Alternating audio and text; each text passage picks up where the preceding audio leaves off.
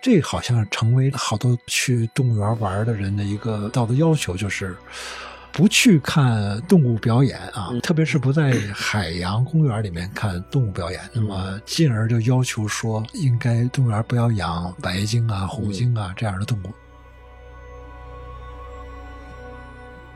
动物演化到今天啊，说句实在话，它都是要拼命的在为自己生存生活，它能活下来就很好。为什么呢？我们一组数据可以显示啊，动物园里的动物永远都是长寿的，它肯定比野外的生理寿命或者是自然寿命要长很多。哦，而且你要从这个角度来讲，你是希望它长寿还是希望它短命？现代意义的好的动物园，它一定是大量的繁殖，然后呢，让它有一个稳定的种群，甚至不断扩增的种群。你看中国，你找不到一个动物学系，你找不到动物学专业。哦，那那剑桥和牛津三四百年的历史，至今人家是有动物学系的。我们中国是没有的。那咱们你要想喜欢动物，只能学兽医。呃，兽医一个是兽医是兽医啊，它不是动物学。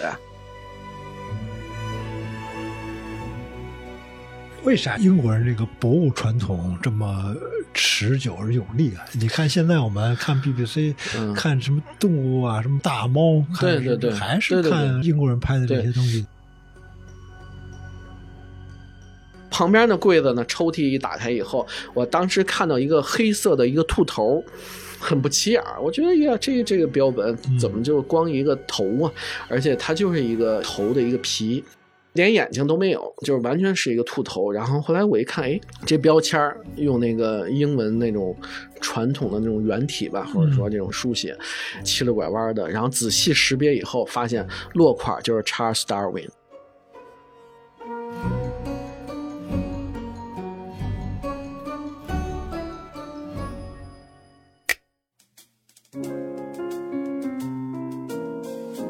欢迎收听三联中读原创出品的播客《天真与经验》，我是苗伟。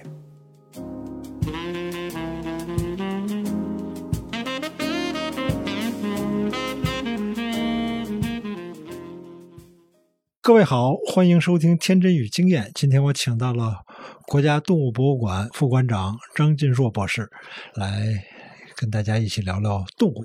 嗯，哎，苗老师好，还有各位听众朋友，大家好。今天非常高兴和荣幸啊，因为什么呢？苗伟老师是我非常崇拜的文学家啊，也写了很多小说，而且过去的话呢，在《新知》杂志啊，当年的试刊号的第一期，我还有幸啊，在苗主编的这个杂志上写当时盘点那个世界的鸟类，鸟类，对对对，所以呢，这个很早以前就其实跟苗老师就很熟，所以呢，这个今天非常开。开心啊，和我们苗老师一起呢来聊一聊我的这本破书啊，这实在惭愧啊。这先进入这个互相吹捧的环节，那我也吹一吹张金硕。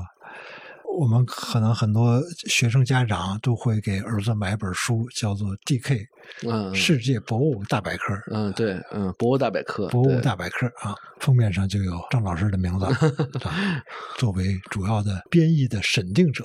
对对对，当时实际上是主持翻译的，嗯，主持翻译是，还改过不少错。那是是是，现在的版本没有错了，是吧？呃，对，总会有错，总能被挑出来。他是这样，那那本书还确实特别火。那个 D.K. 博物大百科，反正他们出版界说这是一个现象级的书，因为当时在二零一八年当年刚出的时候，他马洋就突破一个亿了，就一年之内就突破了一个亿。然后呢，后来呢，这书累计的，反正正版的马洋是突破了十个亿。嗯，现在应该估计得十。十二个左右，因为我的好几本书也是在那个同样一个印厂印的，嗯，然后呢，印厂的工作人员告诉我说，这书从出了以后，那个印刷机就没停过，就天天在印，天天在印，而且那本书盗版比正版还要多，基本上十个人找我来签名，得有八本都是盗版啊。那么厉害，对，所以那个书真的是也让我有点不可思议。说句老实话，他那个《博物大百科》，它因为是英国 D.K. 出的，它基本。讲的呢，其但是他又是这个很多美国自然博物馆的工作人员写的，所以他写的大部分都是美洲和欧洲的动物，甚至美洲动物反而更居多。所以那书其实对中国人反而中国读者不是特别适用。当年翻译的时候，我们大概搞了六年多。然后才交稿，然后交完稿以后，他们又呃编排拖了将近两年才出来，所以那那书周期非常长。所以当年我真的是没看好说那书会火到这个地步，我我甚至觉得这书其实一点都不实用。呃，但是呢，我觉得还是跟当时很多这个妈妈群啊这种营销是有关系。他一下当时呢大家团购，然后把那书炒得非常便宜，再加上那书是大部头的，所以呢购买心理我觉得就决。决定了这书的市场，就因为他觉得又便宜又值，然后呢，马上我觉得是我应该感谢那些盗版的，因为那盗版 促进了正版。那这么说，这书肯定有上百万册，呃，对对对，绝有几百，呃，它正版就是已经是两百万以上，是正版两百万，再加盗版，这就对对对，别加盗版。好，那个来先介绍一下你这个单位，我们都听说过啊，动物园嗯，听说过北京的自然历史博物馆，是，那这国家动物。博物馆是这几年刚开的一个地方吗？呃，其实我们正式对外开放是二零零九年，呃，但是的话呢，我们历史还是非常悠久的。因为说起来，整个中国科学院动物研究所啊、植物研究所，它的前身呢是一九二八年成立的，叫晋生生物调查所。这个调查所当年呢是有两位老先生，一位我们生物学的鼻祖，也是动物学的创始人、奠基人，叫秉志啊，秉老秉。志先生，他和另外一位植物学老祖宗叫胡先素。胡先素，胡先素当年是学衡派非常著名的代表了，他这个很厉害，当过中正大学校长。那么他们二人呢，是最开始是在南京，当时我们的首都，在中国科学社下边成立了生物研究所。然后后来呢，秉志先生认为呢，北方它也是一个很大的一个区域，所以没有研究机构。在这种情况下呢，就在北平又成立了这个生物调查所。所以当时用北洋时期的那个教育总长范元廉字敬生啊，他用他的名字，因为他一九二七年就去世了，所以第二年为了纪念他呢，因为他给资助的，所以就叫敬生生物调查所。所以实际上我们整个这个中国科学院呢，它是在新中国成立之后四九年、五零年的时候，先把敬生中央研究院、北平研究院，甚至包括故宫的很多动物标本，还有早年一些传教士，比如说当年在上海的震。旦博物院，那是一八六八年韩不禄传教士他创立的这个博物馆，先把这些标本集中到了北京。嗯，因为你的这个研究材料过来以后，那你肯定科学家就跟着就过来了，所以先成立了叫做中国科学院动物标本整理委员会。这个整理委员会就其实就是后来的我们的动物研究所，然后呢，这些标本聚在一起，然后慢慢形成了动物研究所的标本馆。那么我们这个标本馆呢，到了二零零九年的时候是正式，呃，其实是在二零零六年就是建好了这个楼啊，因为整体从中关村搬到了奥运村，然后呢就是建了新楼新馆，然后呢正式对外开放。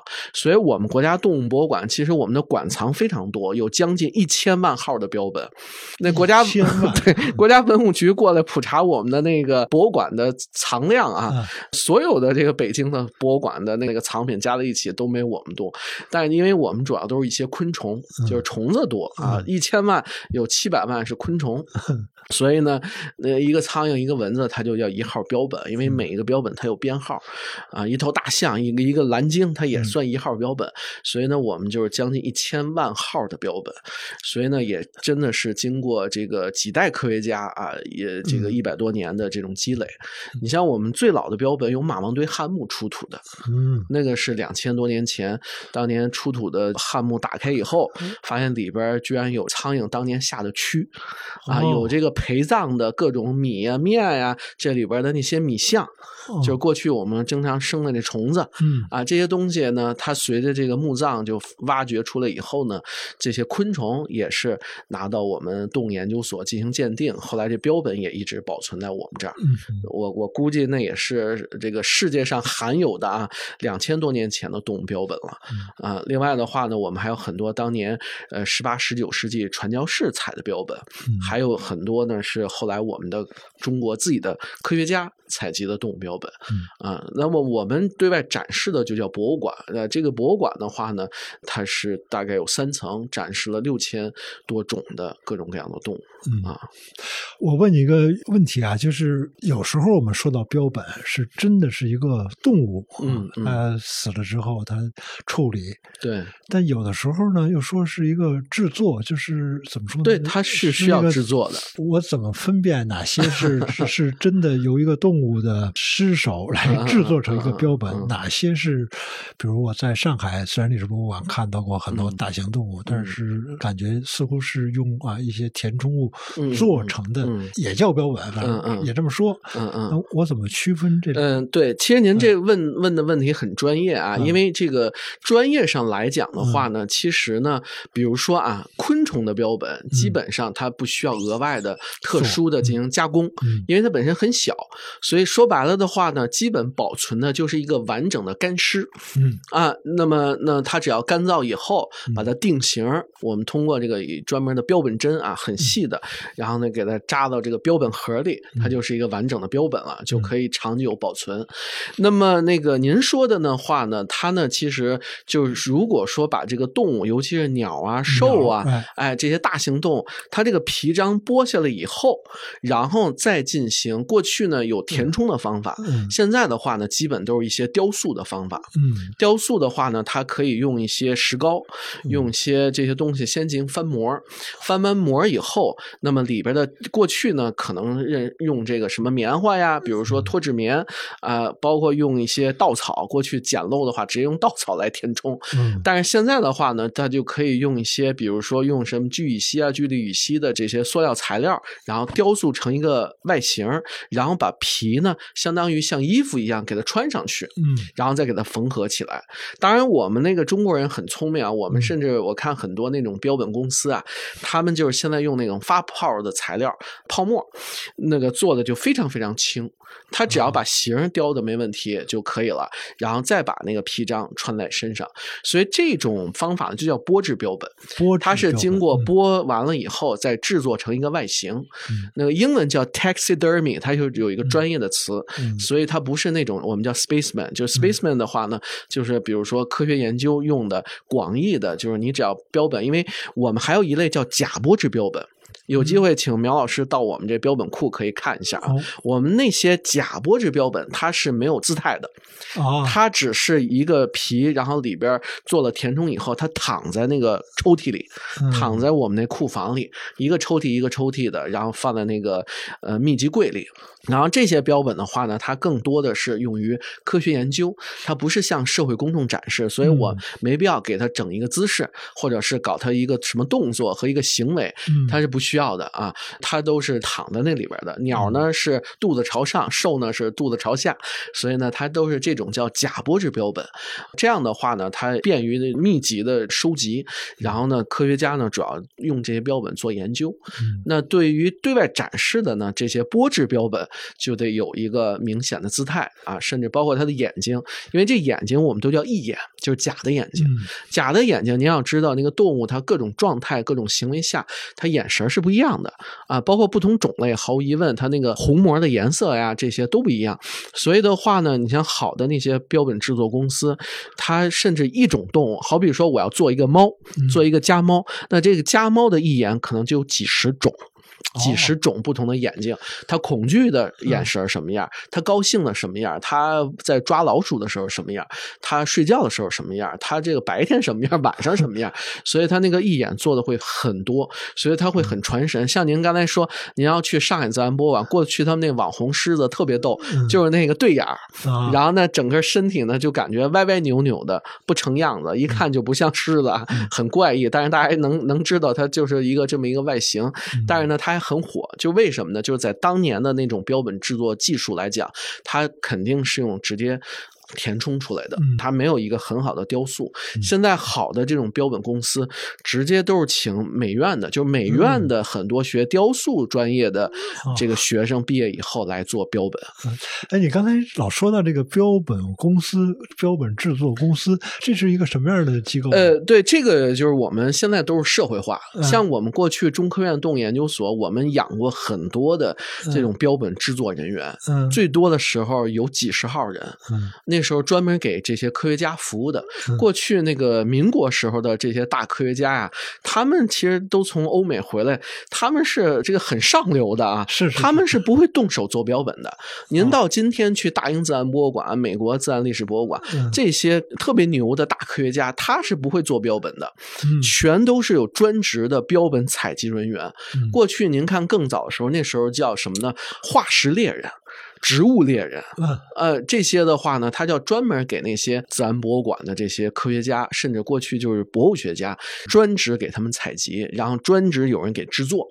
所以，我们早年呢，像五六十年代到七八十年代，甚至到了九十年代那会儿，我们动物研究所还有很多这种标本制作人员。好但是呢，随着整个的这种改革呀等等啊，这个国家就这方面就他不就不不养这些人了，嗯。所以慢慢慢慢呢，就导致了社会化服务，就是它外围呢就有很多标本公司成立，而且这些标本公司它也是有渊源的，是因为这个，因为对，因为它这个标本制作它有传承，是啊，它是一门手艺嗯。过去的话呢，叫南唐北流，南边呢就是老唐家，过去呢主要是给英国人做标本。哦。英国人呢，他是从这个大家知道一二次鸦片战争之后，不是在福建开放很多港口嘛？那有嗯很多传教士啊，好多这些化石猎人、植物猎人，然后研究动物的这些博物学家，全都进入福建，然后他们在那儿大量采集。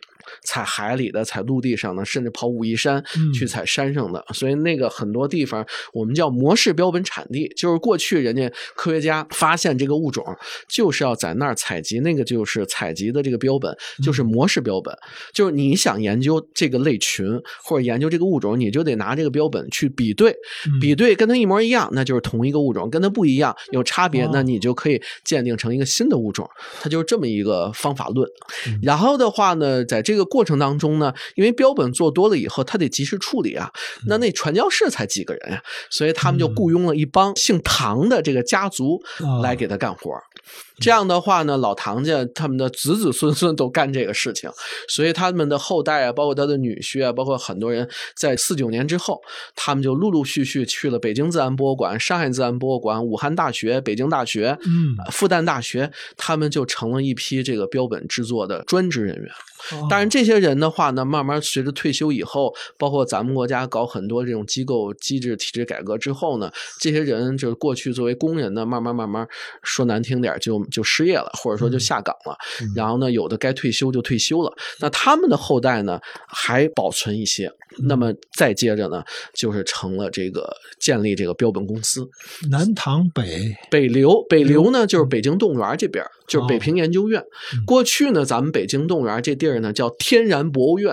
嗯呃，最早呢就是这个慈禧那时候搞这个叫万生园。万生园因为慈禧呢，他们那时候到了晚清时期，过去呢，像去颐和园、圆明园，他们要这个休假、哈哈嗯 去避暑，他们都要路过过去叫西郊啊，嗯，现在动物园这一带嗯对，然后呢，那么当时的话就先建了这个叫万生园，就是给慈禧路过的时候，嗯他呢先停脚的地方，嗯甚至有时候也要面见大臣。嗯啊、过去孙中山先生他们都那时候在那儿都活动过。嗯再后来呢，因为随着像李鸿章他们搞洋务运动呢，嗯就开始在那里成立这个叫农事实验场。嗯就开始搞一些农学嗯，呃，搞一些这个农业经经济了，嗯然后慢慢又发展成了叫北平天然博物院啊啊，呃，说白了就是养各种各样动物啊，嗯养动物也是多方面的，一方面做一些研究啊，一方面供观赏啊，另一方面可能用于这个农业方面的需求嗯啊，然后才慢慢发展成到呃那时候叫西郊人民公园。我们嗯小时候像我父母都习惯叫西郊公园，然后后来才发展成叫北京动物园。真正改北京动物园的名字可能是五五年或者更晚啊，之前一直叫西郊公园。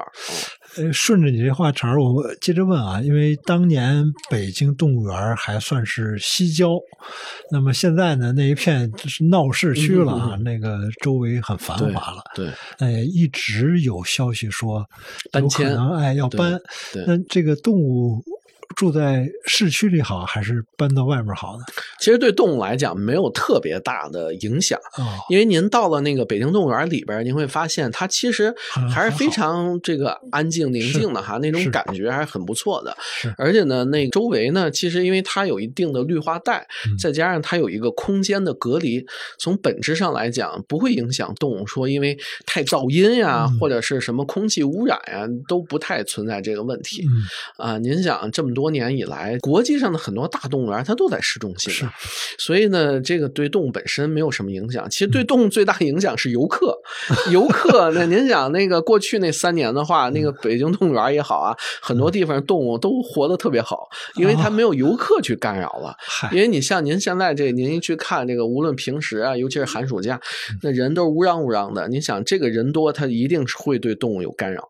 那动物本来想交配，结果您好家一堆人在那看。看着他肯定不自在，他要生孩子的时候需要找一个安静的地方，结果外边这个游客噪音很大，那那个他就可能流产。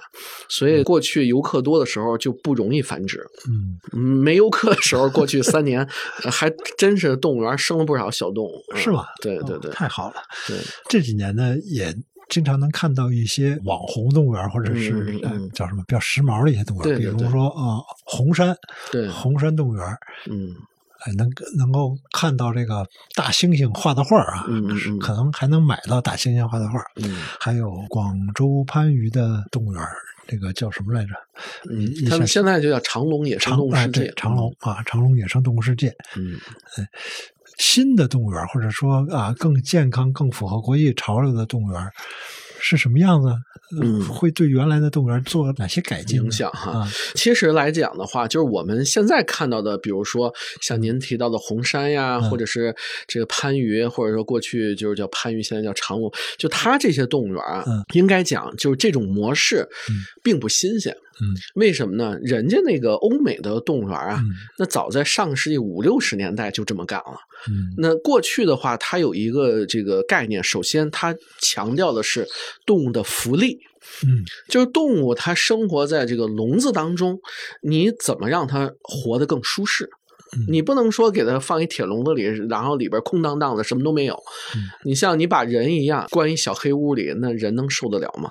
肯定不行，对吧？你的家里连家具都没有，完全是一个空的房间，说话都回音，你能待多久？你肯定待不了多久，你肯定很快就会抑郁，很快你就精神失常。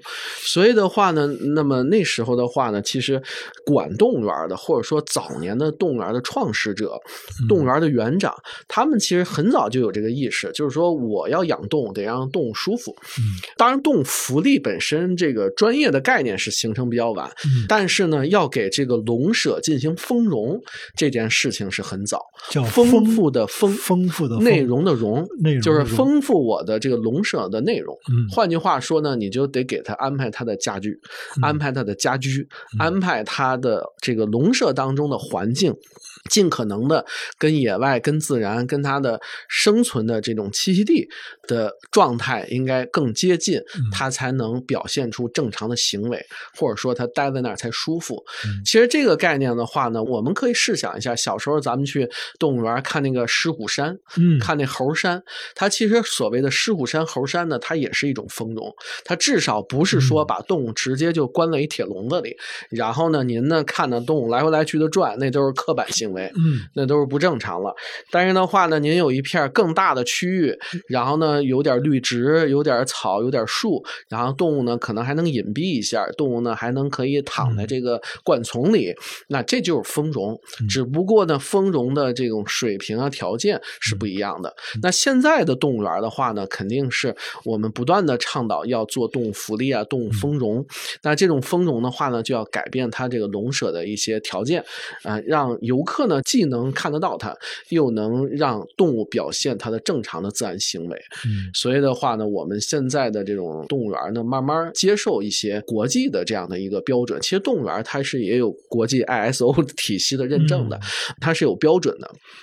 所以实际上，我们国家呢，大概是在十几年前吧。更早的话，极个别动物园可能在二十年前也在做这个事情，只不过呢，现在像有些动物园它火了以后，大家呢，包括媒体的宣传呀，包括动物爱好者越来越多，动物园爱好者也越来越多，所以大家呢会更多的关注。啊。但是这个事情本身是产生是很早的，而且呢，你像中国传统的古代的动物园就有，那我们那时候把动物养在，你看周朝的时候养动物的话，它也不是说直接关一笼子里，它也是要有一个很大的一个园囿。嗯是。那个那那个园囿的话呢，就是说，比如说我养梅花鹿，嗯。那我不是说直接灌一笼子里，它还是有一个假山呀、假草啊、假的一个环境啊，甚至养鹤呀，给它一些水池啊，其实这个都是一种丰容的概念啊。可我去年去北京动物园看魔啊，嗯美洲魔，嗯在那个水泥地上面趴着，我怎么嗯觉得跟我几十年前小时候看的差不多？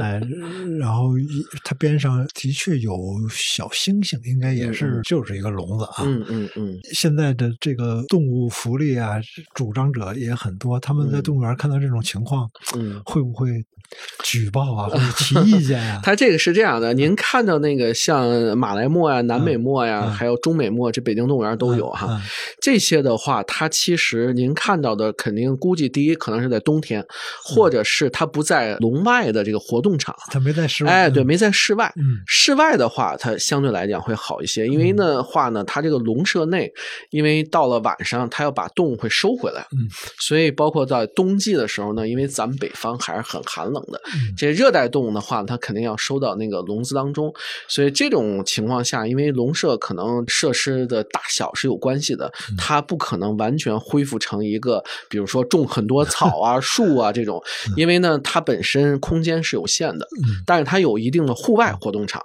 嗯。所以户外活动场足够大，或者是环境比较好，所以这个基本上它是互相匹配的，整个它是一套系统，所以你不能说它晚上睡觉的地儿 过于这个狭窄或什么，就是说它没有丰容啊，或者说没有福利，呃，这个也不准确哈。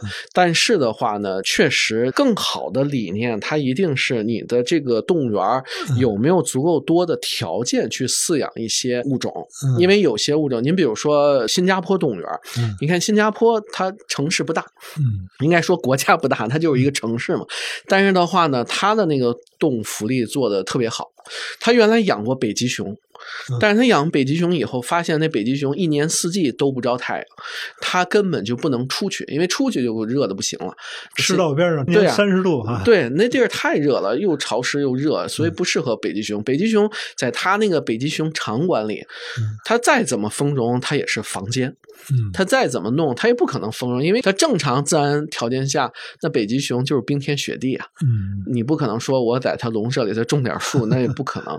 所以它那种环境就导致了北极熊在那里边，它其实它它也是很难受的。嗯而且的话呢，它那个地方啊，它再怎么丰容，再怎么搞，嗯最后呢，导致它那个藻类还是要大量繁殖。嗯所以它那个北极熊最后都成绿色的熊，绿色的了。它身上长好多青苔了，就是很多那个种藻类啊什么的就在它身上。嗯所以后来呢，新加坡动物园就宣布，我以后再也不养北极熊。嗯换句话说，你让莫斯科动物园养大量的热带动物现实吗？嗯其实也不现实。嗯所以好的动物园呢，它会综合考虑，就是说我尽可能养本地的，嗯或者说是本土的动物，其实成本相对来讲也比较低。你看新加坡动物园，它随便圈一块地，嗯它不加修饰，它就是可以丰容了，因为它当地就有很多各种各样的热带植物，嗯各种各样的植被，它有一山坡，它自然而然就会长很多的草啊、灌丛啊、乔木啊。嗯这样的话呢，你只要把它一围，其实就是一个动物的场所，嗯所以你看它养那长臂猿养特好，你去了以后都找不着长臂猿在哪儿，因为它就隐蔽在那个树上。但是你早上还能听到它正常的鸣唱，哦是吧？那种何止猿啊，也叫马来长臂猿嗯，个儿最大，有一个它那个脖子有一个特别大的巨大的囊，你早上只要一去动物园，它就在那儿高歌啊，哦声音很洪亮。下个月我正好去新加坡，是吧？那您一定得去去，尤其是它还有一个夜间动物园，叫 Night Safari。嗯，它晚上，它白天不开放，七点以后才开。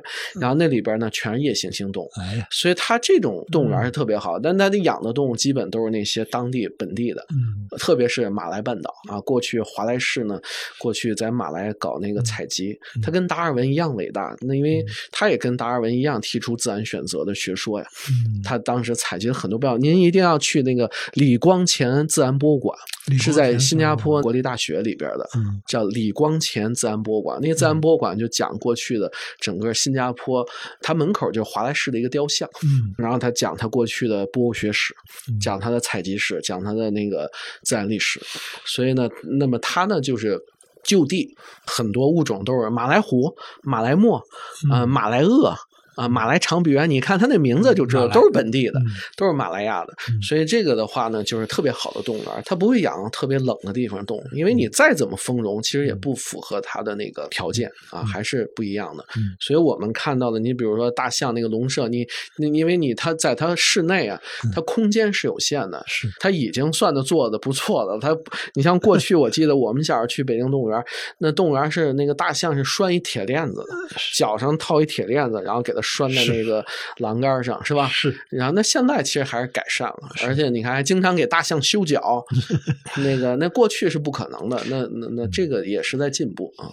呃，我前几年看过一本书叫《深海之下》，他是一个加拿大人，他小时候看过虎鲸表演，嗯然后他就决定以后成为一个驯鲸嗯啊驯鲸员。嗯后来他实现这个梦想，进入海洋公园。嗯但是进去工作之后，他忽然意识到海洋公园这个模式不对，他要，嗯当然他所在的那个公园也发生了白鲸吸人事件，好像把一个女驯鲸员给重伤致死。嗯嗯那这好像成为好多去动物园玩的人的一个道德要求，就是不去看动物表演啊，特别是不在海洋公园里面看动物表演。那么，进而就要求说，应该动物园不要养白鲸啊、虎鲸啊这样的动物，因为前几年曾经有一段时间，中国好多城市建海洋馆，嗯，买虎鲸、白鲸啊，当然引起了很大的争是议。是。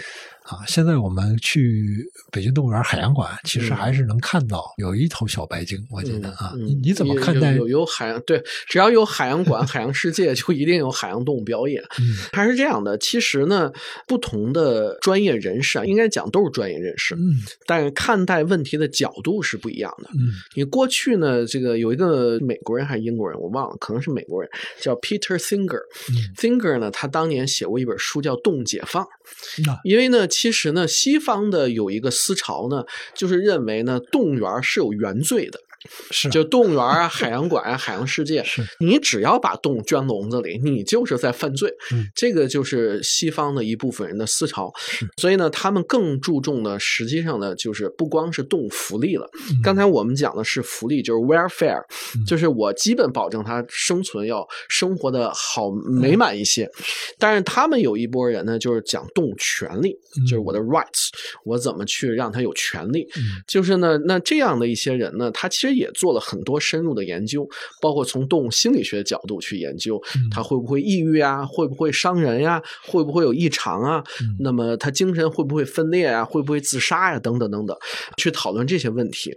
因此的话呢，呃，其结果确实有很多案例，包括您刚才说的啊。嗯那么这白鲸也好，虎鲸也好嗯，它出现了一些类似自杀的行为，或者是它杀他杀别人。嗯那这种情况下呢，其实对动物是有伤害的，呃，尤其是呢，我们认为像鲸和海豚，包括像大象，包括像类人猿，嗯呃，智商很高，他们的那个大脑很发达，神经系统很发达，所以这样的它是有情感的动物。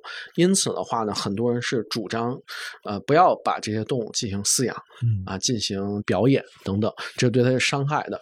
但是的话呢，从另外一些也是研究动物的人研究的角度来讲，其实你想一想。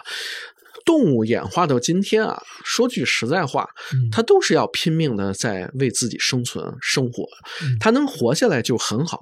为什么呢？我们一组数据可以显示啊，动物园里的动物永远都是长寿的。它肯定比野外的生理寿命或者是自然寿命要长很多哦，而且你要从这个角度来讲，你是希望它长寿还是希望它短命？你如果把它放在野外，它说不定它真的是死的会很早。我举一个最简单的例子，请苗老师猜一猜，您觉得长颈鹿能活多少岁？哇，那么大个儿。十五岁，十五岁啊，那您是 挺保守的，十五岁啊，太保守。动物园养一头长颈鹿可以养到三十岁、四十岁，甚至我们有将近五十岁的记录。但是长颈鹿。野外的生态学家、动物学家研究发现，长颈鹿在野外平均寿命是七岁。它在动物园它很长寿啊，它在动物园它反而没有那些其他的凶猛动物的攻击啊、袭击啊。那你要从这个角度来讲，动物园是不是可能还对动物有好处？所以其实呢，你站在不同的维度和角度来讲，得出的结论可能是不一样的。我觉得都是不同的科学家在做这方面研究。所以在我个人看来，哈，首先。先，我们的底线是你首先不能虐待动物，嗯，这个是最低最低的底线。我觉得呢，你在动物园当中，你比如说欧美的一些好的动物园，它呢并不叫表演。它叫行为展示。换句话说，你比如说呢，首先来讲，动物园虽然有人认为是有原罪的，但是动物园在保护野生动物方面的贡献是不可小觑的，甚至是产生了巨大的影响。如果没有北京动物园，说不定当年朱鹮就早已经灭绝了；如果没有麋鹿苑，没有动物园，说不定我们的麋鹿也早已经消失，甚至衰亡了。如果没有美国的 San Diego Zoo 的话，那可能。像美国的黑足鼬，美国的像加州神鹫，啊，像美国的这个著名的美洲鹤，它全是靠动物园繁育起来的。嗯，我们今天的那个小紫蓝金刚鹦鹉，那一帮阿拉伯有钱的人，他就是因为建了动物园，建了繁育基地，然后把所有的那些就剩的那几只，他赶紧放在笼子里饲养啊，保护起来，然后进行人工繁育。因为人工繁育，我可以让它没有天敌的情况下，没有自然环境的。强迫、压迫、胁迫下，它能够让它多繁殖一些，它在保存最后的种源。所以，动物园它是在野生动物的我们叫迁地保护，是绝对是有很大贡献的。所以，你不可能否认这个动物园的贡献，包括植物园。那英国那个 Kew Garden 是皇家植物园，皇家植物园那很多，那最后那鹅掌楸就剩那一棵了，最后人家那个皇家植物园就把它给繁育出来了，它导致这个物种没有灭绝，所以这个叫迁地保护，它跟建立一个自然保护区、建立一个国家公园的就地保护，它是相辅相成的。所以我们首先它不能否认动物园也好、水族馆也好，它的这种在保护自然生态、野生动物方面的贡献，而且更重要的是。你很多社会公众他是没有机会去国家公园的，那我我可能有条件，我去非洲去了十八次，但是有几个中国人可以走出国门呀？他可能一辈子连自己的这个当地都出不去。你让他去了解动物，要了解生态，了解自然，你还有一个科普的这样的一个功能。所以我觉得动物园的存在，它是肯定是有道理的。而且的话呢，它在这个整个的自然保护当中，它是一个很大的力量。所以我。我个人是非常喜欢动物园。如果我小时候没 逛过动物园，我可能都不一定喜欢动物。所以这个对我影响非常大。所以我一定是替动物园说话的，替水族馆说话的。但是的话呢，我个人认为，就是你不能虐待动物。你可以去训动物也好，或者是呃，其实我们现在不是驯化，而是做行为展示。行为展示，你让它展示正常的行为。比如会有什么？呃，你比如说啊，像美国很多动物园，包括英国的，像新加坡的，他们对这个猛禽。进行行为展示，呃，那么驯鹰，它它其实我们理解好像驯鹰，但不是。其实呢，它呢，比如说啊，我要对这些动物进行体检，那么在这个过程当中的话呢，我要让它正常的允许我抽血。我们现在可以对大猩猩、黑猩猩，包括大熊猫做行为展示，干嘛呢？它直接把胳膊可以伸给你，允许你直接扎上一个绷紧的那个那个皮筋儿，然后呢给它抽血。然后呢，你拍它它也没有反应，因为它已经习惯化了。嗯这样的话呢，它就展示了它的这个配合你的一他些知道你在给我看病，嗯知道，嗯呃，因为当然这就是一个行为的训训练的过程，嗯因为在这个过程当中呢，它符合的是巴甫洛夫的经典的条件反射，因为嗯我在让他给我伸胳膊的时候，我是有奖励的，嗯，我给你吃的啊，嗯我给你的这个好吃吃是吧？给你 给你香甜的苹果或者是 这个窝窝头，所以他愿意配合你。嗯他久而久之的话呢，下次他就知道该伸胳膊了。而且呢，其实很多动物啊，可能很多人不知道，它的那种痛觉神经系统没那么发达。嗯好像我们有时候说扎一下针，你觉得疼的不得了啊，嗯给你抽一点血是吧？给你手指扎一下，你都受的不得了。那个野生动物没有，嗯为什么呢？其实道理很简单，如果它扎一下它就那么疼的话，嗯，那它已经早很痛苦就死亡了。自然，在野外它老被扎呀。你想那那个那个动物，它穿梭在那个草丛、灌丛当中，那带刺儿的植物太多了。嗯如果有些动物天天怕扎的话，那它已经估计早精神崩溃了。那这样的基因早就被淘汰了。很多动物它对痛的反应是很弱的，嗯所以呢，它这样的话呢，它能很配合你。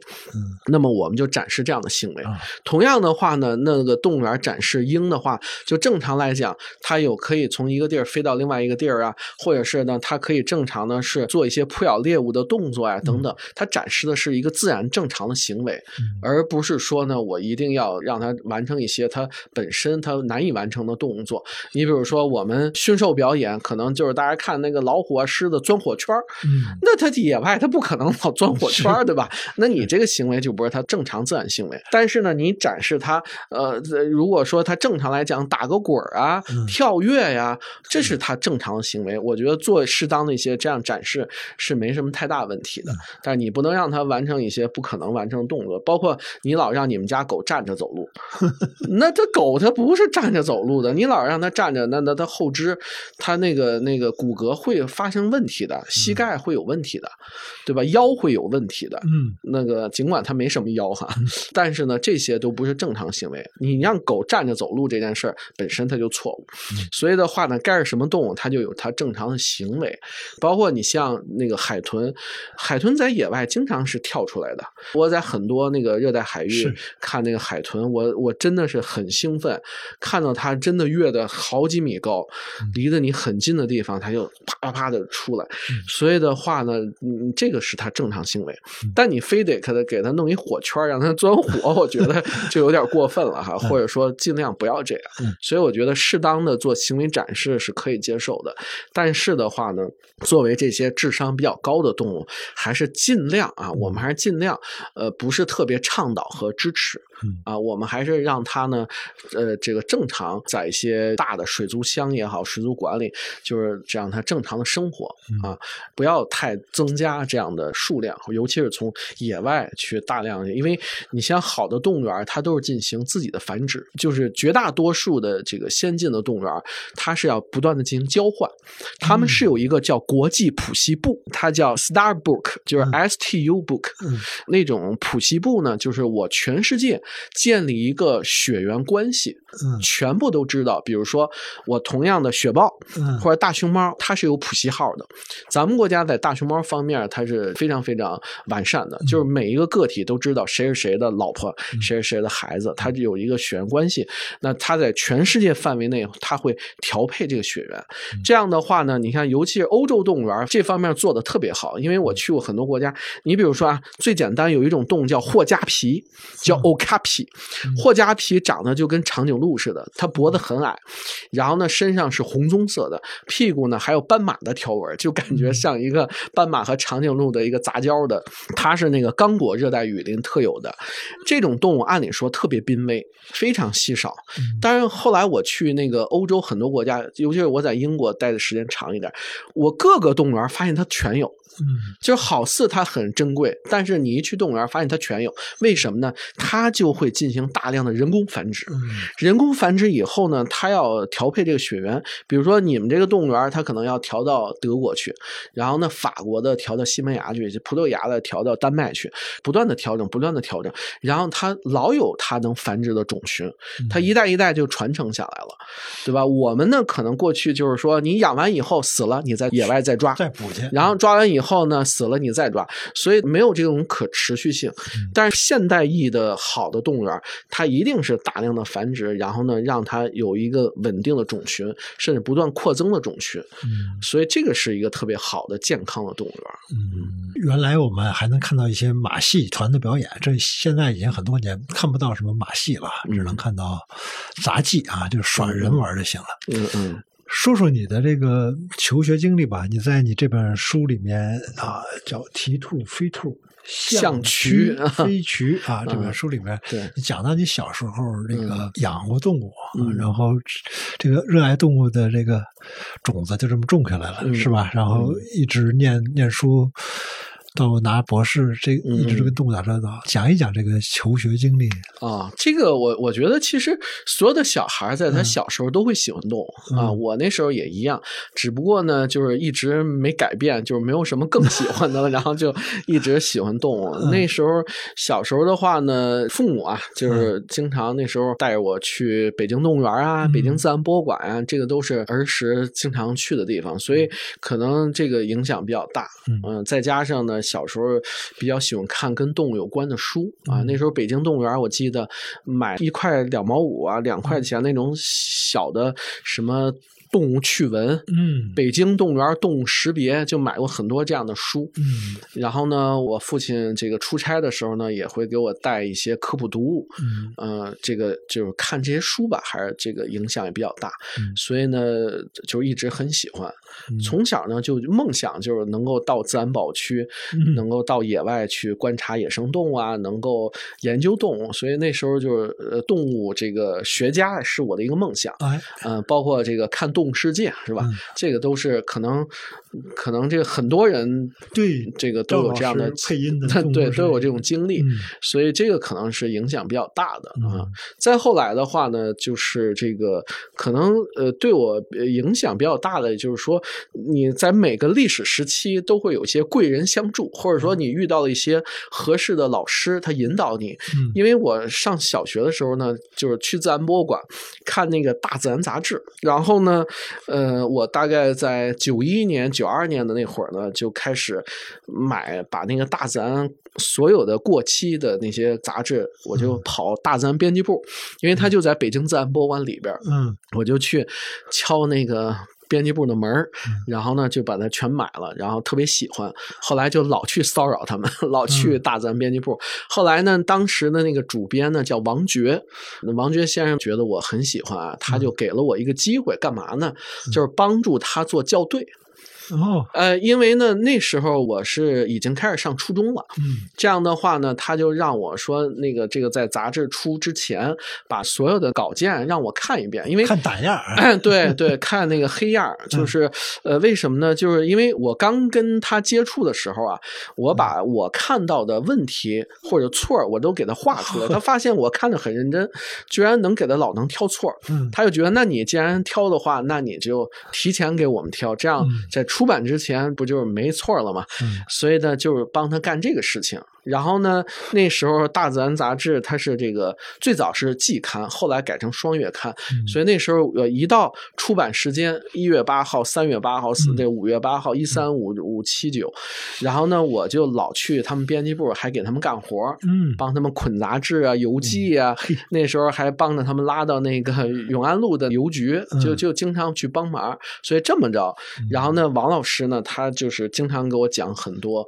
呃，有些各种各样的知识啊、故事啊，嗯。包括历史啊啊，因为他其实是是北师大，原来他是学文科的，哦他是中文系的，他还不是学生物的，哦。所以他给我讲了很多各种各样的那种历史啊、故事啊，包括那个倒是有些，甚至我的政治启蒙，可能都是他给我讲很多过去的一些事情。所以这个我觉得对我影响特别大，嗯。然后就是让我很早接触到了一个社会吧，嗯。然后比我同龄人能够认识更多的人，嗯。认识更多的老师。师。后来通过他呢，又认识北京自然博物馆很多科学家，嗯，很多研究人员，所以这个是一下就我觉得就把我给提升起来了。然后到后来呢，就是考大学，当然虽然这个学习很差哈，最后没有考到一个很理想的大学。我其实是在北京农学院学的园艺，学的就是果树啊、蔬菜，学这些专业。但是一进去的话呢，也也是心不甘。然后这样的话呢，我在大一的时候呢，因为那时候我父母给我订很多杂志和报纸，其中有一份叫《中国科学报》，是我们科学院的这个机关报。然后呢，它有一个科普周刊，连载了这个张书义老师，因为他是咱们国家第一个去南美亚马孙热带雨林研究这个动物的华人科学家，他是第一个。那这样的话，我看了他的这个东西以后，我就是这个也是呃有兴趣。那时候我就写信，就那时候就是想认识谁啊，就是给他写封信，呃，写封信。然后呢，很快就收到他的这个回信了，就说啊，那个那时候我们北京农学院那个宿舍是四层楼，然后呢门口有一是这个传达室，传达室有小喇叭，然后正好中午的时候，喇叭里就叫我，然后说那个张金硕，你有电话，赶紧下来接电话。我腾腾腾下去一接，发现呢是这个呃中科院动物研究所啊张书义研究员给我打的电话，那时候可兴奋了。然后他说你有没有时间来动物研究所来看一看？那个我们聊一聊啊，我我觉得你还挺感兴趣，还挺好。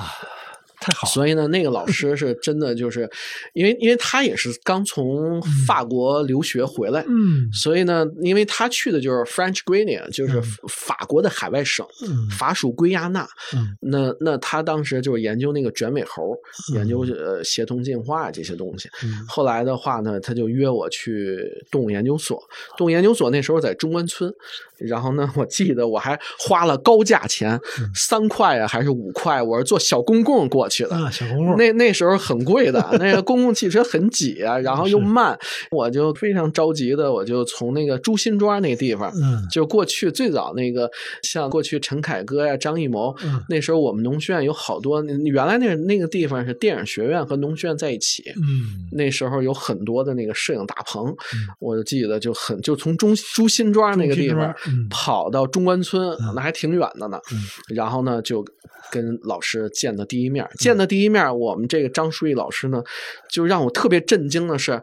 我跟他聊完以后，他聊的时间很短，他就说：“你这么感兴趣的话，你可以跟我的研究生跟着我呢去跑野外，我们可以一起研究蝙蝠。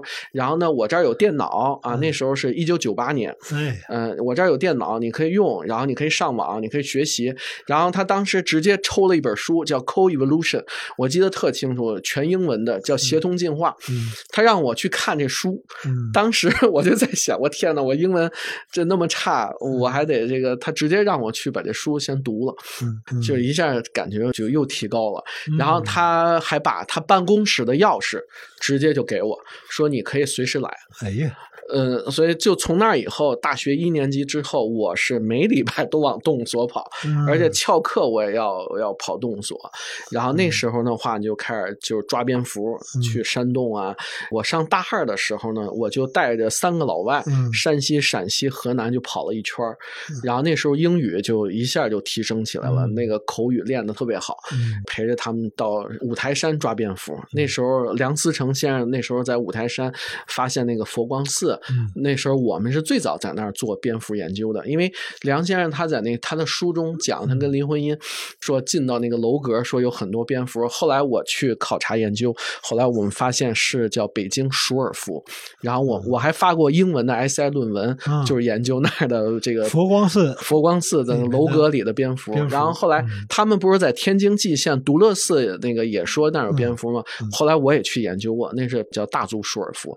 所以就这么着，我就。有有机会去很多地方去研究蝙蝠啊，去这个你换了一个专业，从那个园艺怎么？哎，对，就等于这个大学四年基本就是混个毕业，然后后来就去考这个中科院动物研究所。嗯，但是真的是考了四年以后才考上，最终还是实现这个梦想。那你还去英国念了一段书？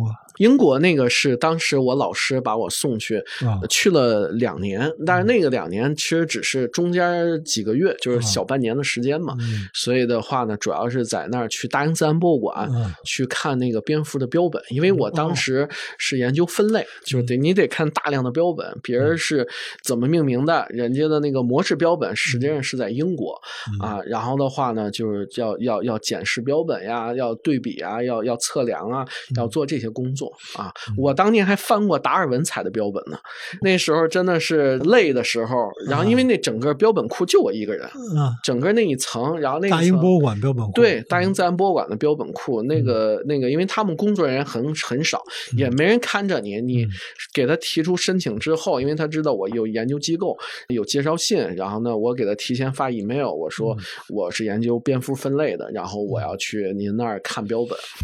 当然，英国人也我觉得也也是他挺事儿的，他他告诉你，他老拒绝我，他说我们要准备圣诞节礼物，然后最近不能接待你，然后要不然他说那个我们最近要有一个什么什么节日，我们要庆祝英女王生日，我们不能接待你，反正也是那个挺逗的。然后但是呢，不断的磨他们嘛，不断的跟他约时间，不断约时间，反正你告诉我你哪段时间你允许我去看，但最终还是去了。然后去完了以后，在那儿看了大概三个月的标本。当然，你天天看标本也很烦嘛，所以我后来呢就跑他那儿去翻他的柜子。然后有一天就是突然打开那个柜子，当时让我很震惊，就一柜子兔子，它是全是就刚才我讲的，它是有姿态的，嗯，它是玻制标本。波制有姿态的，然后呢，那个眼睛做的特别亮，那种感觉，就一打开，我感觉哦，简直感觉所有兔子都要蹦出来的感觉，就是全活生生的展示在我眼前。然后我一看呢，那些标签很多都是一八几几年人家做的标本，就是人家一一八几几年的标本，可能都比我们现在做的要好，所以当时就我很兴奋。然后旁边的柜子呢，抽屉一打开以后，我当时看到一个黑色的一个兔头。很不起眼儿，我觉得呀，这这个标本怎么就光一个头啊？而且它就是一个头的一个皮，连眼睛都没有，就是完全是一个兔头。然后后来我一看，哎，这标签儿用那个英文那种传统的那种圆体吧，或者说这种书写，七了拐弯的。然后仔细识别以后，发现落款就是 Charles Darwin，嗯，就是达尔文。当年他应该是在一八四七年还是五七年，我忘了啊。嗯他当时是在那个福克兰群岛。当然，我们一般叫那个马尔维纳斯群岛。他当时写的是来自 Falkland，、呃，是加兔的。但是因为那个家兔被带到那个地方，然后自然扩散以后，就有它的一个野野外的种群，然后它在那儿采集的，它有很多时间上写的很清楚，然后什么地点，然后采集人就是达尔文，嗯。所以当时拿到的时候真的是特别激动，嗯。我当时就感觉我跟达尔文在隔空对话的感觉，就是说，哎呀，这我们的这个真正生物学的大鼻祖了，所以那个拿到他摸过的这个标本就很兴奋。包括因为当年是跟那个 Bristol 大学的那个、我我的那个英国的一个老师，嗯。这个合作，因为我老师跟他合作，所以呢，等于我的这个张书玉老师呢，把我派到英国做一些研究啊，包括那个在伦敦动物园也待过，在那个大英自然博物馆，在 Bristol 大学呃待过一段时间，然后那秋园之类的，那就是自己去看，自己去玩了。为啥英国人这个博物传统这么持久而有力啊？你看现在我们看 BBC，、嗯看什么动物啊，什么大猫，对对对还是看英国人拍的这些东西。对，当年那个我 二零零六年，我当时第一次去英国，然后回来的时候，我还专门在那个中华读书报啊写过一篇文章，嗯我就讲自然历史在英伦，嗯就是因为英国它那个自然历史研究啊，或者叫博物学传统研究，它为什么很发达呢？嗯其实首先来讲呢，它赋予了很多科学的意义。嗯你说这个博物学来讲，你中国有没有博物？中国有，纯粹的观察，这对也算一种、啊。这肯定是有，嗯，对吧？你看我们中国的博物，其实它五千年前肯定就有，《本草纲目》也是博物学，它就是博物学。因为嗯说白了的话呢，你这个古人他一定他要认识和了解自然，嗯风雨雷电是怎么回事儿，天文气象是怎么回事儿，然后动物植物是什么东西，然后哪些动物是是我能吃的，我能用的，而且我们还得给它命名。我们中国呢，汉字它也是命名啊。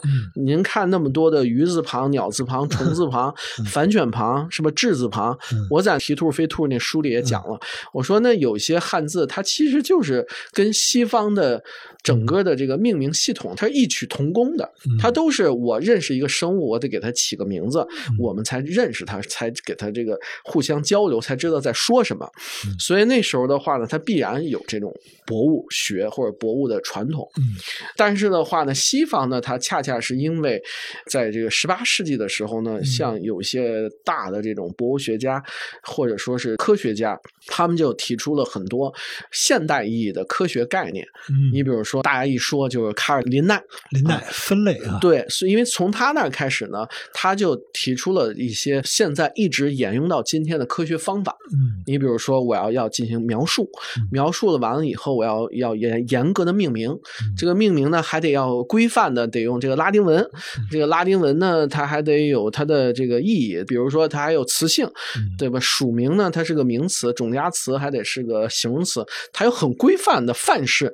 它一旦产生了一个标准、一个规矩的时候，它才叫科学。因为我们可能很多东西，或许它的这种方法论不是太一样哈，所以的话呢，人家呢又有很强的话语权，再加上所以这个大的背景还在于。你看英国，它过去日不落帝国 呀，它的殖民很发达，所以呢，它全世界它要去采集动物、植物、矿物、岩石、古生物这些标本，采集完了以后呢，它甚至要证明上帝的伟大。嗯，那那时候在达尔文之前的话呢，所有的包括卡尔林奈，他也都是相信神的呀。是他虽然有这个所谓的科学，但是他们都是以神学为至高无上的，宗教是最高的，所以在那种条件下，他并不认为说。生物是是演化而来的，他他认为还是神创造的呢。但是他有一套方法去描述这个他见到的东西。但是到了达尔文和达尔文后时代的话，他有真正意义的科学产生，然后呢提出了进化论呀，提出了生物是怎么演化变化的。换句话说，在达尔文之前和之后，它都是有它发达的部分。因此的话呢，它有传统，而且英国人的这种民众的民间的这种力量爱好是很强大的，是，所以呢，自然而然它就是有很好的土壤。因为呃，首先来讲，最开始它这个博物学的发展，或者说科学意义的博物学发展，它是从贵族发展起来的。因为说白了，他闲的没事儿干，他 发明了这个望远镜，他就拿望远镜去看鸟呗。他发明了显微镜，他会观察一些这个微观的地方。因此的话呢，他他有很好的这样的一个基础。再加上呢，贵族也好，或者英国人，他喜欢这种花园文化，所以我的一个花园，我要经营，我要经营它各种各样的。一草一木啊，一虫一鱼啊，还有一鸟一兽啊，他总希望能看到这些东西。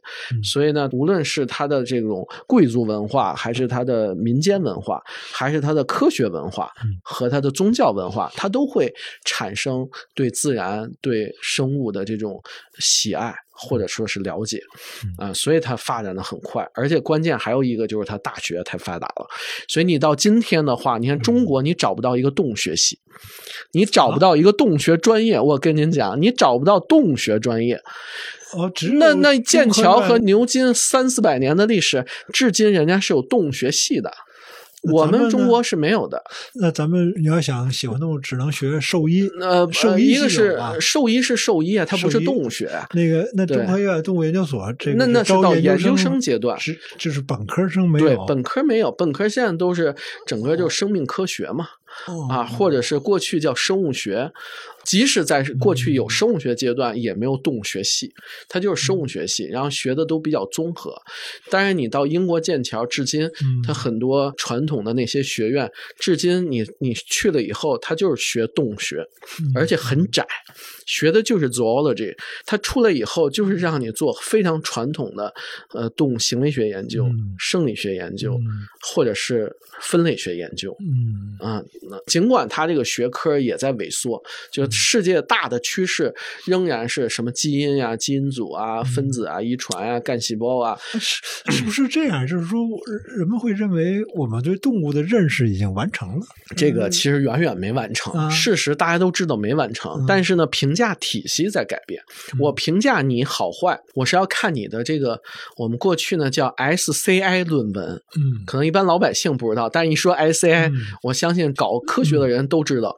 那为什么很多科学家要发影响因子高的？因为评价体系的规定就是，你发 SCI 文章影响因子越高，你就是大科学家，你就是可以评研究员，你就可以拿更多的基金委的项目，你就可以这个评职称，甚至评院士。所以过去我们很长一段时间，至少在过去的二十年，我们评价体系是这样的，其结果就导致很多传统的学科灭绝了。对吧？我们也不是说光中国这样，全世界呢，它这过去很长时间这种评价体系，它都偏重于看这些，所以呢，很多人就不愿意再去学这个传统的博物学，就是你看传统的动物学、植物学，包括你看现在哪有几个人研究矿物学的？你研究矿物的，那你直接就学这个怎么去找找找对，对，搞这个了，所以它就是发展是不一样的。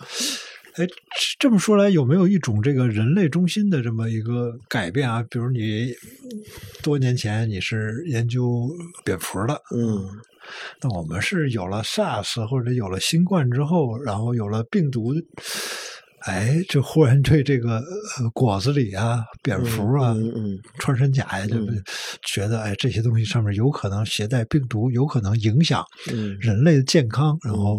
那么，对蝙蝠的研究会会因此而增多一些经费吗？那肯定多呀，是吧？那肯定多。那你你过去的话，在 SARS 之前，二零零三年之前，我们那时候全国的研究蝙蝠的研究组，应该说不超过五个，真正意义研究蝙蝠的可能就两三个。嗯。呃，但是 SARS 爆发以后，因为国家有很多经费，要研究这蝙蝠到底携带什么病毒啊？关键它的方向主要是关注这个病毒啊，还有包括流行病啊，包括它的这种致病的机理啊，等等等等。它其实就偏医医学或者是病毒学方向，但是所有的这些相关的。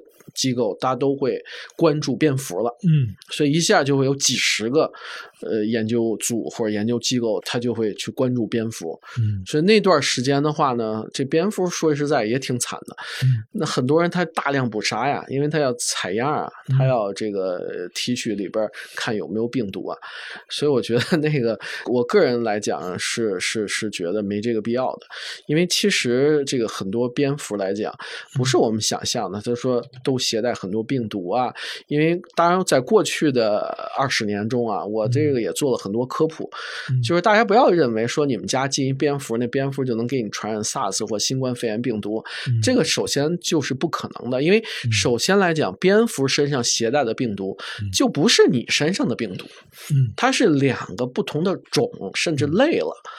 呃，什么意思呢？因为蝙蝠的病毒到你人身上，或者是产生了这样的一个新的病毒，它是经过几十代变异的。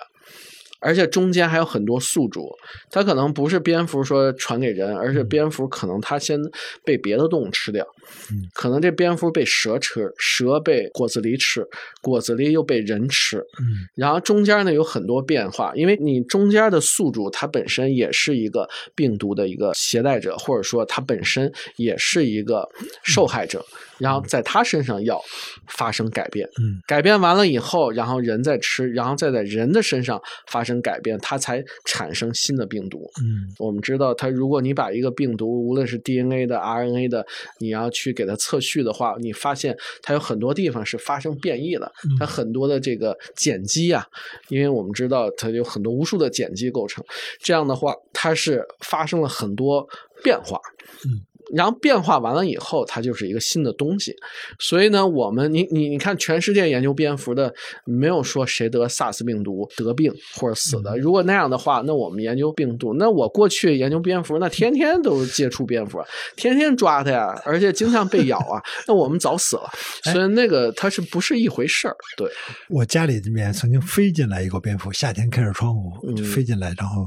摔在地上，嗯还是很可怕的。就就就对于我们来说，哎，小猫啊，小狗啊，这多好！嗯哪怕就是老虎，也会觉得真美。这虎、嗯狮子、豹，它很美。嗯但是有些动物就会觉得，哇，这个它自带一点恐怖气息似的啊！这蝙蝠它这其实没有什么害处，但是你还是是是看着还是会有点害怕的。就是嗯对学动物的人来说，不存在这种美丑啊，或者是这个呃，其实我觉得您这个问题其实问的特别好，嗯为什么呢？我觉得呃，审美是很重要的，嗯就是你怎么去理解美和丑。嗯嗯，换句话说呢，特别丑的东西，你肯定也喜欢多看它几眼。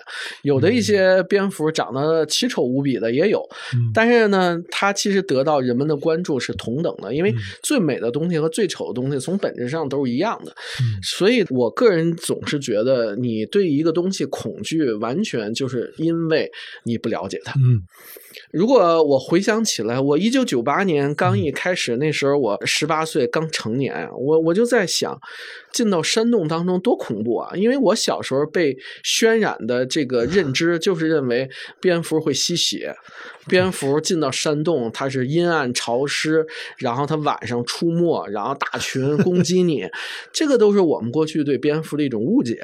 嗯但真正钻到山洞以后，我第一次钻山洞还有点恐惧，嗯那是我师兄带着我钻山洞，我都搂着他。嗯对，他比我高，我记得特清楚，我搂着他的腰，我可害怕了。而且呢，那个师兄还特坏，还故意说我们把灯关了，你感受一下蝙蝠在你周围飞来飞去的。那是你刚一开始你无知，不对他了解，你不知道。你了解完了以后，你会发现，你越看它越可爱，越看它你你它有美的地方，而且有很多那个蝙蝠，如果按我们的审美来讲，可能老认为萌萌哒的是吧？我们觉得那个眼睛很大的 很可爱，其实有很多很多蝙蝠，至少有一大类我们叫胡蝠，叫 flying fox，嗯。呃，雪山飞狐嘛，flying fox，那个 flying fox 就是胡蝠科的蝙蝠，嗯。全都是大大的眼睛，晶莹剔透的。啊长得呢，它就跟小狐狸、小狗一样，啊，所以呢，那那些蝙蝠，如果你拿在手里看的话，嗯就是很可爱啊。而且呢，蝙蝠你要说呢，他人的心里很矛盾，中西方都是这样的。有的人认为呢，蝙蝠是恐惧啊、阴暗的象征，吸血鬼。西方也有吸血鬼啊，嗯但是它同样，西方还有蝙蝠侠呢。嗯，东方还要把蝙蝠认为是福啊，福对对吧？我们看那个恭王府，恭王府里边有九千九百九十九只蝙蝠，号称就是它各种蝙蝠都是在它各个地蝙蝠方。图案啊，对各种图案呀、雕塑啊，包括它有扶持，嗯所以那个蝙蝠在中国传统文化当中呢，它又又是个吉祥的东西。嗯所以你怎么理解审美？嗯这个审美呢，就是说我们对自然的万物的一种认识。嗯首先来讲，它基于你去从哪个角度去审视它的美的一方面。嗯嗯，而且你要只是从它的长相上来看，关键呢，我觉得可能绝大多数人也没有仔细去看过它。嗯，其实我觉得它它长得，你怎么说呢？你看，你看长得有点是不是？很多人总总觉得说蝙蝠那个老鼠吃盐吃多以后变了，为什么呢？因为或者说那个那个蝙蝠就像老鼠长了一对翅膀一样，嗯因为它有老鼠那个鼠形，嗯就有那个鼠的样子，是吧？是尖嘴竖腮的，然后小小的眼睛，是吧？鼠目寸光的感觉。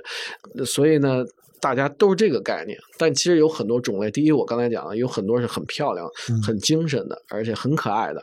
还有的话呢，其实呢，你说那个鼠形的动物，大家也很喜欢呀。你很多米老鼠也好，或者说其他各种的小老鼠也很可爱，精灵鼠弟什么的这些东西，大家也把老鼠刻画的很可爱。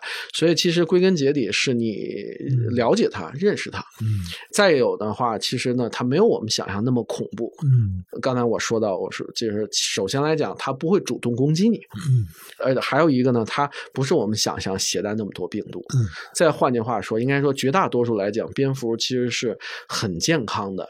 而且呢，它基本因为我们研究蝙蝠这么多年，我们很少发现说在野外检测到有病的个体，嗯几乎没有。嗯实际上，病毒这个东西，你人身上还有很多病毒。是，就咱们在聊天的时候，我们身上可能有有一百万亿个病毒，它在活动呢。嗯，然后还有很多细菌，很多病原微生物就在我们人体上，但是你只是不不发病，是啊，你跟它是和平相处。嗯，蝙蝠身上它也自然有病毒，有寄生虫啊，它也是和平相处。嗯，而且那寄生虫还不愿意往你身上来呢。我过去抓蝙蝠的时候，我那蝙蝠就放在我的手里，我攥着它，我就。眼瞅着有很多那个叫浮盈。它是一种退化的苍蝇，你可以这么理解。它这种蝇类，它翅膀几乎退化了，它长得乍一看你还以为是蜘蛛呢，在它身上爬来爬去的。但是它一看呢，定神一看，它就是六条腿是昆虫，它不是蜘蛛。当然它有一些皮满了啊。但是呢，你看那种蝙蝠身上寄生虫，我拿着的时候，我就眼瞅着那寄生虫，就就跑得非常快，就跟蟑螂似的，出溜一下就跑我胳膊上来了。但是它发现不对劲儿，马上又回去了。他不离，他不想离开人体。对对，他一看你这怎么光溜溜的，这没毛啊，他还不愿意待呢。所以呢，那个生物之间呀，就刚才我讲，它是协同进化的关系。什么叫协同？就是我们今天说的和谐。生物。和生物之间，它一定要和谐相处；病毒和生物之间也要和谐相处，因为因为病毒它是需要细胞环境的，它需要这个寄主。那个寄主如果没的话，它也活不下去。整个地球需要病毒，病毒它存在的比这个细胞这个更早啊，而且我们的基因甚至被病毒都改造过。嗯，有些病毒的它的基因是插入过我们的细胞里的，所以我们离不开病毒。你要这么说，变相的说，病毒还是你的老祖宗。所以的话呢，我觉得大家要对这些有一些科学的认识，包括你对蝙蝠的理解，包括你对丑 一些所谓 丑的动物的理解。其实呢，当你越来越都是偏见嘛，对，主要就是偏见。对，偏见来自无知。对，所以所以你越了解它，其实我们刚开始也一样啊。我原来还问过我导师，我说您干嘛喜欢研究蝙蝠啊？他刚开始他也不喜欢。我的目的就是要拿项目，我的目的要发文章，因为没人研究。我研究了以后，我容易出成果。嗯但研究以后发现越来越有意思。那我们在蝙蝠身上发现很多特别特别神奇的地方。你比如蝙蝠，你可能不知道，蝙蝠它好多种类是有月经的。它跟人是有周期性的月经，那不是所有动物都月经的，绝大多数动物它兽类是不月经的，但是蝙蝠我们居然发现它能够月经，而且蝙蝠的话呢，它对这个超声波。对这个声音的这种摄取和发声，我我们过去总是误解说啊，这个雷达是受这个蝙蝠的启发，其实根本就没有的事儿，因为先有雷达，后才有蝙蝠呢。当然，我们在蝙蝠身上的研究超声以后，我们同样其实真正意义的仿生是有很多用声波、机械波搞的。这个你比如说有有一种叫蝙蝠拐杖，那就是那个利用蝙蝠的这种声音的原理、声纳系统原理，我们给。盲人制作的这种超声拐杖，它能够指挥你往哪个方向走，知道你有呃哪个是障碍物，哪个是你应该呃躲避的，哪个是你能跨过去的。所以呢，这个呢，其实都是我们对蝙蝠很多深入的研究。还有你比如说。我过去对蝙蝠完全不理解，我后来在观察蝙蝠行为的时候，我真的是觉得蝙蝠智商极高。嗯，我可以在这里分享一个故事啊，因为我们原来做实验的时候呢，我们把这个密闭的一个一个黑暗的空间，我们抓了很多蝙蝠放在里面，有很多的绳儿，然后呢，我们拿这个蛾子，我们抓了很多这个就是夜行性的蛾子啊，挂在那个绳上。等着蝙蝠来吃，然后我们要录音呀，我们要做一些行为学的实验，然后呢去研究蝙蝠怎么去探测这些食物。嗯，特别有意思的是呢，我们如果把一只死的蛾子挂在那个那个绳上，嗯，这些菊头蝠啊，它是不吃的。就完全不吃，它只吃活的。就我们实验了无数次，发现就即使在那挂着，它不吃。然后呢，我们怎么办呢？我们就要抓这个活的蛾子，直接给它挂。那蛾子呢，它它拴在绳上，它自然会扑棱。啊，所谓扑棱蛾子，哒哒哒哒哒，翅膀要震动，那这时候蝙蝠就会咵的一下飞过去，就去抓来吃。但是的话呢，我们在想，如果它不动的话，而且我们当时其实无意当中，就是那些蛾子呢，我们为了保存它，我们其实呢要把那个蛾子呢要要先放冷藏室，先冷冻上，让它处于一个休眠状态，这样我们能保存时间长一点。这样的话呢，我们把这个蛾子挂在这个从冰箱里刚拿出来的冻上的，他还没缓过劲儿来呢，所以先给他挂那儿。那个蝙蝠都不吃，嗯然后呢，等它开始苏醒了以后，它开始颤抖，开始产热了，开始能扑棱的时候呢，蝙蝠再飞过去吃。实验过几次以后，我发现那个菊头蝠聪明到什么程度？嗯。它已经发现你给它挂上的蛾子嗯。可能是活的，但是我要证明它是活的，嗯。所以那个蝙蝠会用它那个拇指，它是挂在那个绳上，它是倒挂的啊，嗯。它是用它那个脚倒挂着绳，然后呢，它移动在那个垂直的那根绳上，用他的拇指那个钩子去勾那个绳，让蛾子提前来颤抖。嗯，就是晃动啊，对，晃晃晃晃晃，然后蛾子只要一晃，它马上咵过去，飞过去就去抓它吃。所以我我这个让我印象特别深刻，我就说，哎呦，这蝙蝠非常非常聪明，嗯而且您要知道，这个蝙蝠，我们研究它长寿嗯，同样大小的。菊头蝠就是我们现在像北京最大的叫马铁菊头蝠，嗯它全世界呃很多地儿都有，欧洲啊到日本，整个这这条纬度都有。马铁菊头蝠我们研究发现，嗯它的寿命可以达到四十多岁。同样大小的老鼠 只有两三岁，嗯您可想而知，嗯它一定有它长寿的道理。所以后来我们就研究那个它的基因组，研究它的长寿基因嗯，发现它有很多重要的基因跟它长寿是有关系的。嗯所以这些研究的话呢，它未来一定对我们人类肯定是有帮助的。嗯，对吧？到底什么能够让我们长寿，对吧？蝙蝠它要冬眠啊，这种蝙蝠它要冬眠。嗯呃，冬眠其实这种休眠状态能够让它可能会寿命延长。嗯换句话说，人未来寿命延长，可能真的你就得冬眠，或者你多睡觉。你像过去的话，我们人类古猿那时候寿命很短，我们可能就三十几岁就人就死了。嗯但是我们改变了我们的生活以后，我们没有天敌了，天敌减少了以后，我们可以踏踏实实的睡觉了。嗯，因为你睡觉的时候，你的不这么害怕了哈，免疫系统才正常，嗯免疫系统才工作。哦你就会抗这些病毒，抗这些细菌，嗯。你再有一些病原微生物，你能抵抗，这样你疾病就减少。嗯。另外的话呢，你这个有了火以后，你可以抵御这些天敌，你就在洞里踏踏实实的，你精神就会放松，嗯。你的那些激素水平就会下降，因为你过高的激素水平让你整个新陈代谢是很忙乱的，嗯。甚至紊乱的。嗯等等等等，所以我一直觉得我们之所以长寿，就是因为我们睡觉多了。哦，所以睡觉是一件好好事儿。好我们延长的寿命，往往其实就是延长你睡觉的时间。嗯你要不睡觉，你试试，你肯定命短，嗯 说没就没。你你你三天不睡觉，可能你就完蛋了。嗯，张金说这本书叫《啼兔飞兔像渠飞渠》啊，这个下一本叫蝙蝠是福，麋鹿是鹿啊啊，蝙蝠也会即将出啊。啊，那本书是讲的呃野外考察的一对些一对些故事对啊，《蹄兔飞兔》这一本是一些动物科普书。哎，呃为什么我们在动物的名字上经常会遇到一些比较生僻的字呢？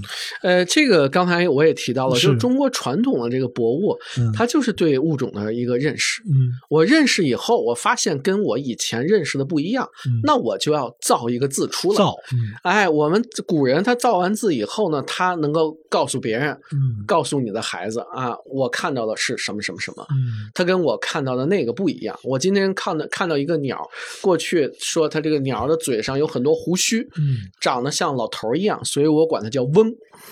所以有一类鸟叫翁，因为它嘴角有胡须。胡，当然，我突然呢，今天看到一个鸟，这个鸟的话呢，我虽然没看见它，嗯但是呢，我听到的声音是鹧鸪，鹧鸪，鹧鸪。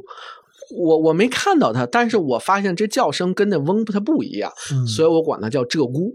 嗯呃，那就是我们为什么产生这么多所谓的生僻字。嗯生僻字是源于你今天用的少。你比如说，我举一个最简单的例子，我们今天的老百姓见到所有的猛禽都叫老鹰。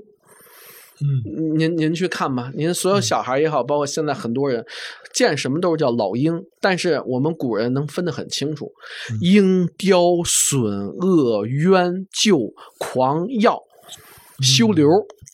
修流是什么？修流是小猫头鹰，个儿大的叫枭，哦个儿小的叫修修流。修流还没老鼠大呢。哦那你想这些为什么？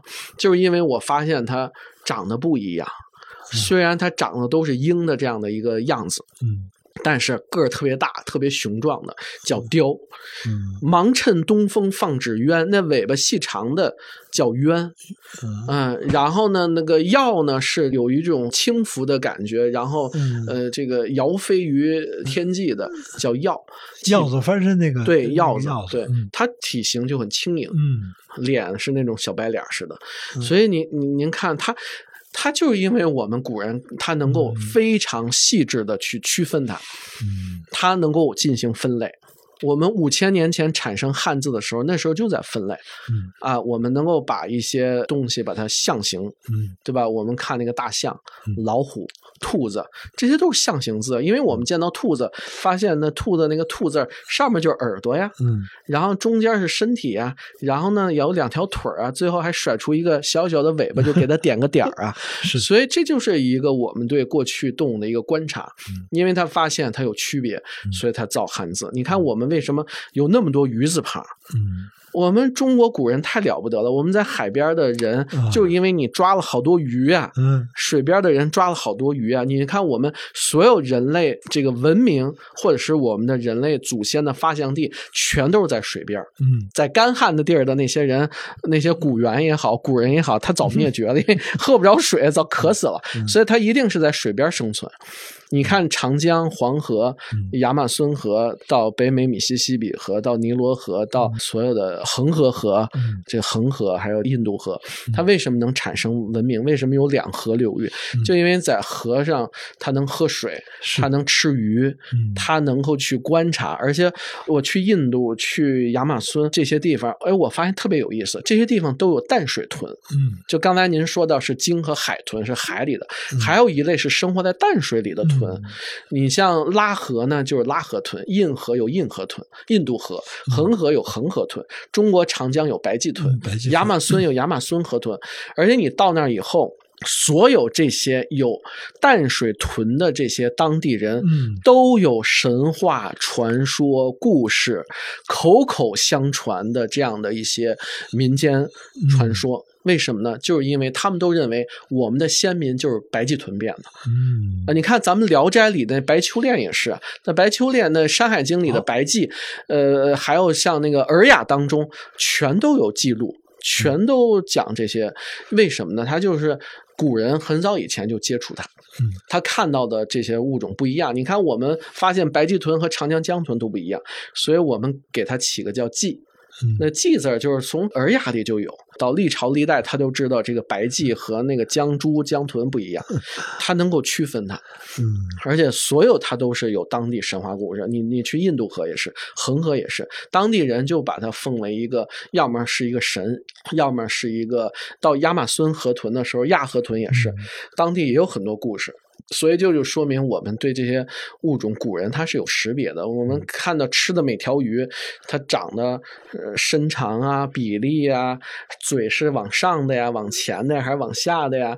然后鳞片的数量不一样，它全都能给起名字。所以你看我们那个鱼字旁、鸟字旁、虫字旁、鼠字旁，鼠字旁，嗯，因为长得像鼠的全给你归到那个老鼠。大多数都能够读这半边的音。对对，哎你看曲经，为什么我故意当时就是我这个书名要起个生僻字，嗯就是我希望让大家都去看，啊，你看多了诚心的啊，你你就不不生啊僻了。看多了就不害不生僻了。嗯对对对，我就让大家看到，你不会读的话，那你就多读两回，你就熟悉了哎，对吧？取经过去，因为我们老以为它就是老鼠嘛，嗯因为取经它实际上跟鼹鼠啊、跟那个刺猬，它们是一大类的啊食虫类嘛嗯，所以它不是啮齿类动物嗯。所以我就希望大家多认识一些汉字，因为你认识的越多，说明你对自然越了解，明白。说明你知道这些字到底指代什么东西。嗯嗯，你就不会说所有都是小红鸟、小黄鸟、小黄鸟、小黄鸟。对对对对，你叫出名字来，你对它的那个感情就会不一样。对，就是你就认识它。对，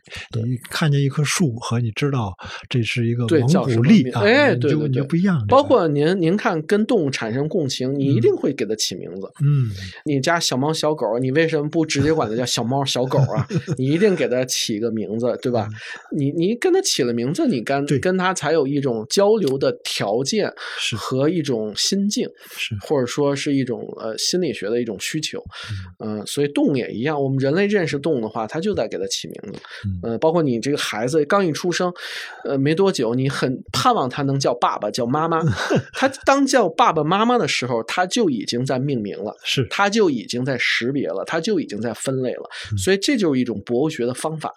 我们掌握这个方法论以后，其实对孩子这种观察特别有帮助。啊，过去孔子也讲“多识于鸟兽草木之名”，为什么这么讲呢？其实不是说你吃饱了撑的没事干，你去认认动物，然后记一些名字，其实不重要。重要的是，当你发展到有文化的阶段，有文明的阶段，它一定是让你去认识这些一草一木、一虫一鱼、一鸟一兽之后，你掌握了它们的习性，你了解它们以后，你写的诗词都会让你有词藻，嗯，让你有水平，让你有文采。你看，所有的唐诗宋词，它一定是有大量的自然的元素。嗯，风急天高猿啸哀，就是呃，对，您这张口就来。所有的唐诗宋词，你去看吧，一定会有自然的元素。它不一定每首词有动植物，但是一定有风、有雷、有电、有太阳、有阳光、有有水。它一定是有山有水的这样的一个东西来表达你的心情。是。那孔子讲诗可以怨，诗可以群，啊呃，那那为什么？就是你你从诗词当中，你发现这里边有很多鸟兽之名，因为古人观察了以后，嗯，他代表他自己的一个心情，嗯，他代表自己的一个状态。他看到一个动物，你像关关雎鸠，过去到底雎鸠是什么？后来历朝历代的人考证以后，发现它是鳄，就是我们今天讲的俗名叫鱼鹰，因为它发出的声音就是关关关，然后在河边飞来飞去，它来抓鱼。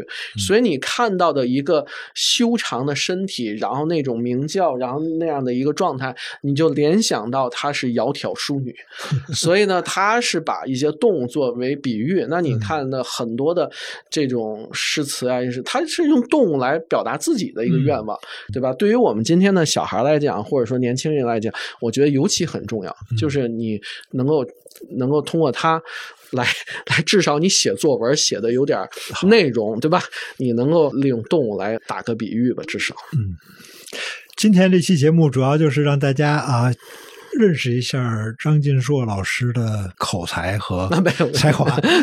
如果你们去国家动物博物馆参观的话，有可能会碰到张老师。张老师有可能是在那给大家做讲解的，哎，经常经常，有时候我站在那个前台，几乎每天都被被认出来，因为我们有很多科普节目，像现在一直在做的那个呃央视科教频道的那个科学动物园，之前的正大综艺《动物来了》，那暑期也好，或者说平时。也可以直接去搜一搜，大家也可以看一看这些科普节目啊什么的。好，现在正是暑假啊，如果大家到北京来旅游，或者北京的家长们可以带着孩子去奥运村。对，国家动物博物馆啊，在国家动物博物馆大屯路，嗯，非常欢迎。边上还有一个科技馆，是吧？对，有中国科技馆、中国科技、中国共产党那个历史展览馆，然后还有中国工艺美术馆，都在那儿啊。好，那今天我们就聊到这儿。好，谢谢，谢谢苗老师，谢谢张老师。